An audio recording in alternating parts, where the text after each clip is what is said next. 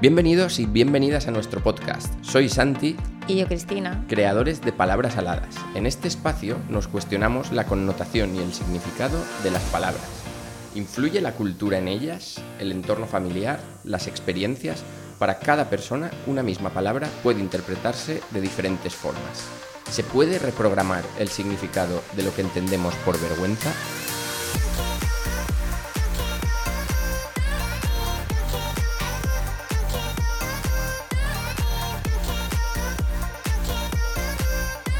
Bienvenidos a un nuevo episodio de Palabras Aladas, estos episodios que publicamos los miércoles para hablar de diferentes conceptos, para desmontarlos, desmitificarlos, para reflexionar sobre ellos. Y como has escuchado en la introducción, hoy queremos hablar de vergüenza y queremos que nos acompañes en este episodio para ver qué opinas tú de la vergüenza, si te ha afectado en tu vida y ver qué opinamos nosotros y darte además algunos consejos si eres tímida, tímido, si crees que la vergüenza te frena para hacer o conseguir cosas que te gustaría conseguir, pues poder superarla. Para el episodio de hoy, como siempre, me está acompañando aquí esta vez de manera online Chris. Así que, sin más dilación, si quieres, Chris, vamos ya directamente al lío. ¿Qué es la vergüenza para ti? Hola Santi, me encanta hablar de, de vergüenza hoy porque mm, es una de, mm, de, las emociones que para mí me, cuesta más digerir, eh, sobre todo en el tema de, la exposición. Entonces, hacer todo esto es un reto que, mm, al, que me, al que me enfrento diariamente contigo. ¿Y por qué te cuesta? Bueno, supongo que por, el concepto ¿no? que, que para mí implica, que yo lo asocio Em, como empezamos estos episodios con nervios, limitación, pero por otra parte con reto. Siempre que ha habido algo, una situación que me ha generado vergüenza, eh, me he ido retando para poder ir superándola. Desde siempre. O sea, dirías que siempre que has sentido esa vergüenza, enseguida has pensado, eh, estoy sintiendo esta vergüenza, aquí hay un reto y hay algo que puedo hacer. Lo digo y, te pregunto esto porque yo muchas veces, yo he sido muy tímido y muchas situaciones me han dado vergüenza y cuando se ha dado esa situación, en vez de pensar, oye, esto se ha dado para que lo supere y para que venza esas resistencias, me he como retraído y quedado en mí, incluso hasta culpado de no haber actuado de otra manera, en vez de verlo como reto. Y me parece súper interesante que tú te lo hayas planteado así como un reto pues sí, Santi, precisamente por eso, porque cuando hay algo que me limita o que condiciona mi forma de, actuar o de pensar, me siento mal porque no estoy siendo yo misma. Entonces, no quiero que me pase eso. Por lo tanto, lo considero como un reto. Y al final, la vergüenza es cierto que es una emoción que nos puede proteger adaptativamente o que nos ayuda a poder actuar en determinadas situaciones generalmente nuevas para sentir que estamos encajando en el grupo al que pertenecemos ya que si hacemos algo eh, que está fuera de, lo normal, que se considera inapropiado, nos estaríamos exponiéndonos a la crítica o incluso a la reprobación de, la gente que nos rodea, ¿no? O de la gente que nos importa. Sin embargo, esta vergüenza no se vuelve limitante o una vergüenza tóxica también, ¿no? Conocida cuando es muy intensa porque nos bloquea y por lo tanto no hacemos aquello que queremos hacer. O sea que en origen la vergüenza es válida porque nos sirve, pues por ejemplo, cuando acabamos de conocer a un grupo de gente, pues igual de primeras no decir algo o hacer algo que nos pudiese provocar que la gente nos mirase raro o no sentirnos incluidos o, como decías tú, sentirnos reprobados. Pero claro, cuando eso se da constantemente con un grupo que ya no es nuevo, gente que ya no es nueva, sino con la que ya te relacionas más a menudo, pues lo que está haciendo es limitándote. Claro, exactamente, incluso en el trabajo o ante situaciones totalmente mm, desconocidas para, para nosotros. Entonces, si eso lo perpetuamos, es lo que hace que lo consideremos como, como una limitación, porque la vergüenza desencadena emociones muy desagradables, como el sentirse invisible, el no ser suficiente, sentirse incomprendido, no dar la talla. Y eso es lo que genera no hablar o a, no actuar. De hecho, la vergüenza en inglés significa cubrir, viene de, cubrir. Y inconscientemente Teniendo en cuenta todo esto, podemos pensar que tenemos que tapar o mostrar parte o no mostrar parte de nosotros mismos y eso es lo que hace que nos ocultemos. Y antes de decir lo que yo pienso sobre la vergüenza o cómo la he vivido, cuáles son las palabras que me han venido a la mente hablando de este concepto, Quería, como siempre haces, si nos das la super definición oficial de la RAE, de esa gran academia de sabios y sabias. Voy a leer tres definiciones que me parecen importantes. Eh, por una parte, turbación del ánimo ocasionada por la conciencia de alguna falta cometida o por alguna acción deshonrosa y humillante. Turbación del ánimo causado por la timidez o encogimiento y que frecuentemente supone un enfreno para actuar o expresarse y la última, la estimación de la propia honra o dignidad. La segunda definición, la de turbación del ánimo causada por timidez, es con la que más asocio yo la vergüenza y como más la he sufrido, la he vivido en mi vida. Pero yo he sido muy, muy tímido. Y pues siempre cuando alguien es tímido está la duda esa de si se es tímido o si se es introvertido, si realmente pues, uno, no es una persona que hable mucho o es una persona que es extrovertida, pero por timidez no habla mucho. Y, yo he tenido la duda siempre, al, siempre. Cuando era más pequeño pensaba, bueno, igual es que me gusta estar en mi mundo y pasar de la gente, hasta que me di cuenta que no, que realmente lo que me estaba frenando era esa timidez, que yo creo que es la otra palabra que he escrito, que en el fondo es el, el miedo a decir algo que desentone, a que se rían de ti, a que te juzguen, en definitiva lo que decías tú antes, Cris, a no encajar. Y ese miedo a no encajar, pues a mí me ha hecho perderme muchas cosas, sobre todo de pequeño, o no hacer cosas que me gustaría haber hecho. Siendo además una persona súper curiosa, muchas veces, yo qué sé, cuando voy por la calle y entro en una tienda o me cruza una persona que veo que lleva puesta cualquier cosa que me llama la atención, no sé, en mil situaciones de viaje también, me habría gustado preguntar a la gente, oye, ¿dónde has comprado esto? ¿Cómo puedo ir a tal sitio? No sé, mil mm. cosas. Siendo curioso. Como una forma de relacionarte con, la gente. Exacto. siendo curioso, no sé, estarías todo el día preguntando cosas a la gente y relacionándote con la gente. Y la vergüenza me ha frenado mucho a, relacionarme y a satisfacer esa curiosidad también. Y una manera, aunque sé que luego tú, Cris, vas a dar algunos trucos que la gente puede hacer cuando es vergonzosa para superarla, una manera que me sirvió a mí fue enfrentarme a lo grande. Como sabía que me costaban las relaciones, me costaba abrirme a gente nueva, decidí irme de Erasmus yo solo. Tenía mi grupo de amigos en la universidad y era el año en el que muchos de nosotros nos íbamos a ir pues cada uno a un sitio y en vez de irme con alguno de ellos, yo decidí elegir un destino en el que no conocía a nadie. Directamente, no le querías preguntar a alguien de, la calle algo en concreto, pero te lanza a, irte a un país que no conoces, a retarte. A Así soy yo.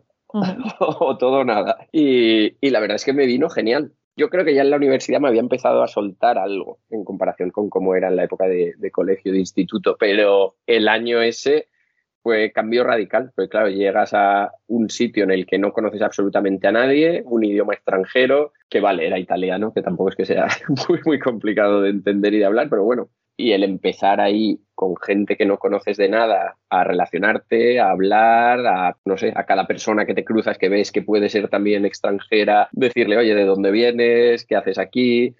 Pues me sirvió muchísimo el, romper ese hielo muchas veces, que al final pasa un poco como con los hábitos. a base de enfrentarte a esas situaciones, pues en este caso con la vergüenza, pues tu sistema nervioso cada vez se va sintiendo más cómodo con ello y, y lo normaliza. Y fue espectacular el cambio que yo noté después de, ese año a la vuelta. Ahora vamos, cualquier cosa que vea por ahí que quiera saber. Vergüenza. No me cuesta absolutamente nada. Pero qué bueno que hayas puesto este ejemplo, Santi, porque como hablábamos antes, ¿no? Es una forma de, de sentir la no pertenencia. Si hace algo que vaya a desencajar, ¿no? Y claro, al irte al extranjero, no es tu grupo de pertenencia. Por eso sientes como mayor libertad de exponerte porque al final no es tu familia o tu grupo de amigos de prácticamente toda la vida, ¿no? O de, la adolescencia. en los, que para, los cuales para ti significa mucho más. Entonces, eh, nos puede resultar mucho más fácil en, en, un entorno que no nos resulta familiar.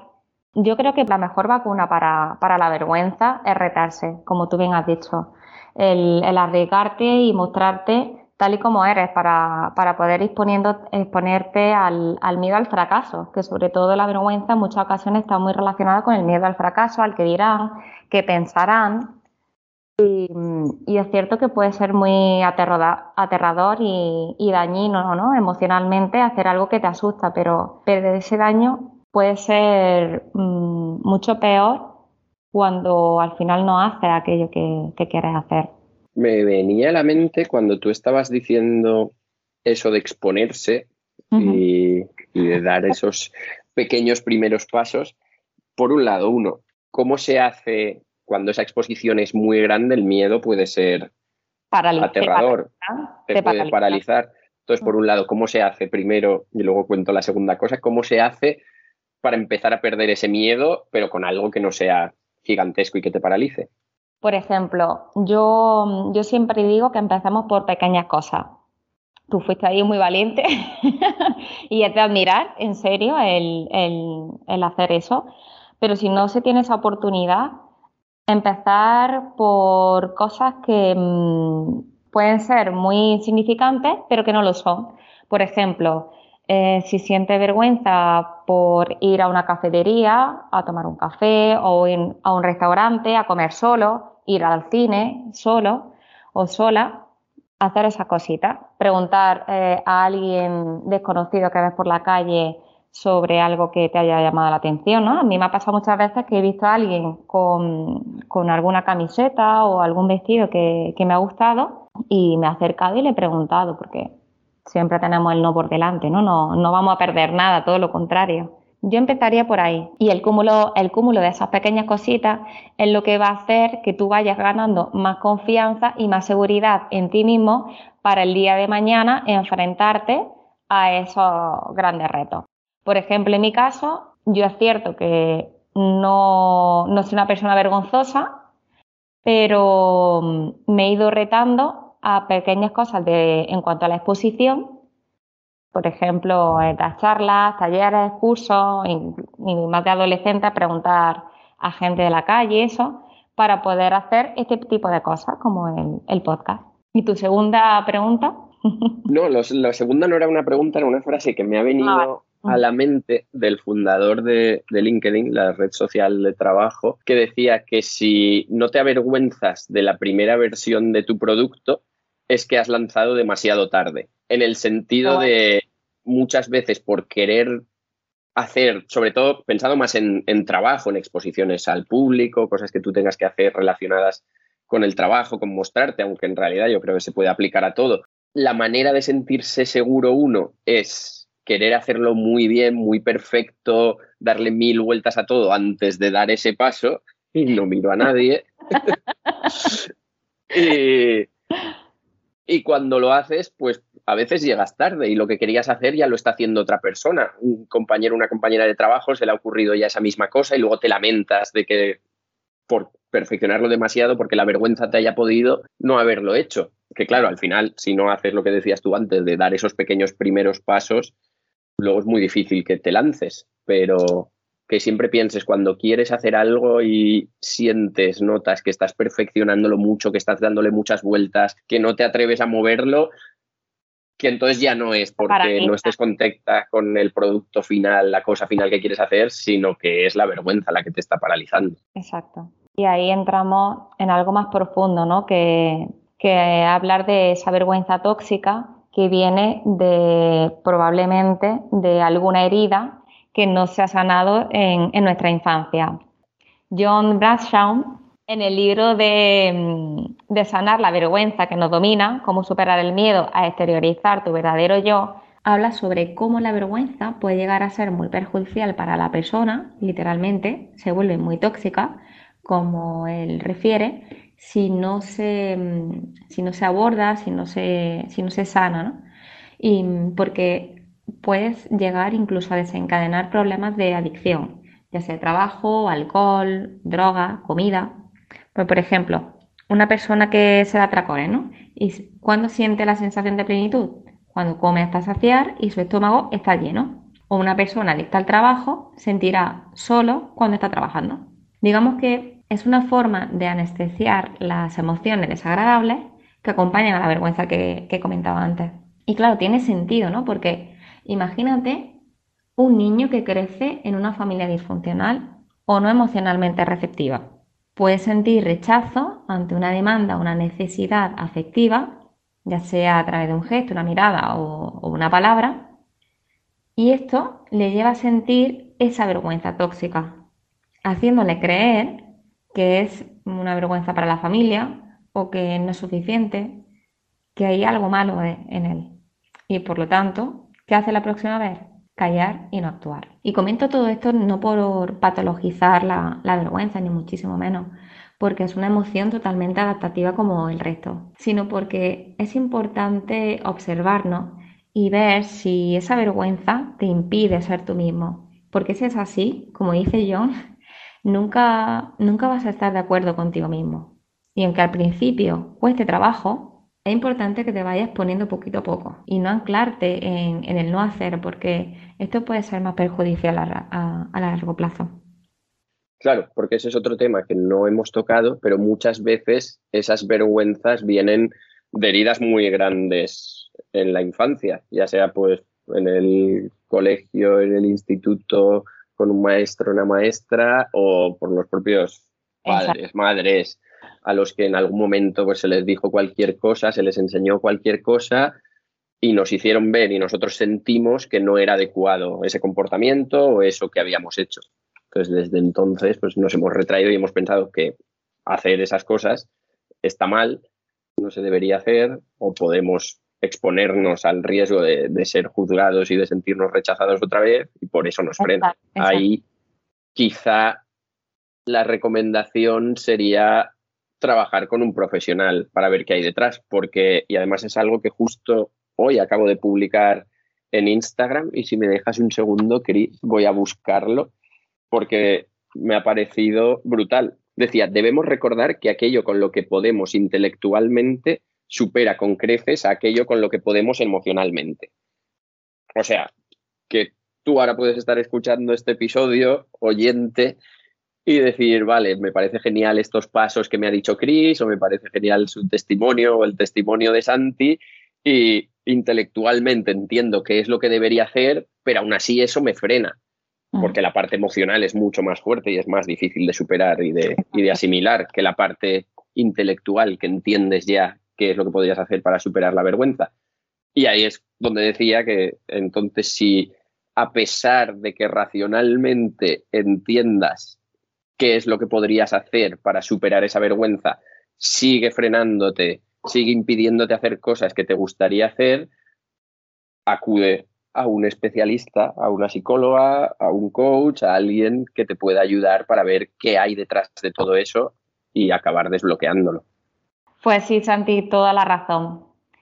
Entonces, ¿qué podemos hacer ante la vergüenza? Por una parte, escuchar tu diálogo interno. ¿Qué te dices? ¿Cómo te lo dices? Preguntarte cuando hiciste algo que querías te llevó a sentirte humillada o humillado. ¿Qué pierdes cuando te ocultas o te callas? ¿Y qué ganarías a largo plazo si hicieras lo que te da vergüenza hacer? Y bueno, para terminar, yo me quedo sobre todo con cómo me siento después de, de hacer aquello que realmente quiero hacer y que a pesar de sentir mucha, mucha, mucha vergüenza, lo he conseguido.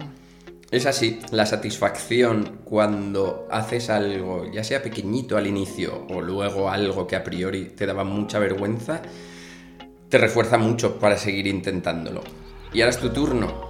¿Qué es para ti vergüenza? ¿A qué asocias la palabra vergüenza? Ya sabes que si quieres contárnoslo, nos puedes escribir a nuestro Instagram, puedes compartirlo en redes sociales, que estamos deseosos de escucharte. Muchas gracias. Muchas gracias, nos vemos en el próximo episodio.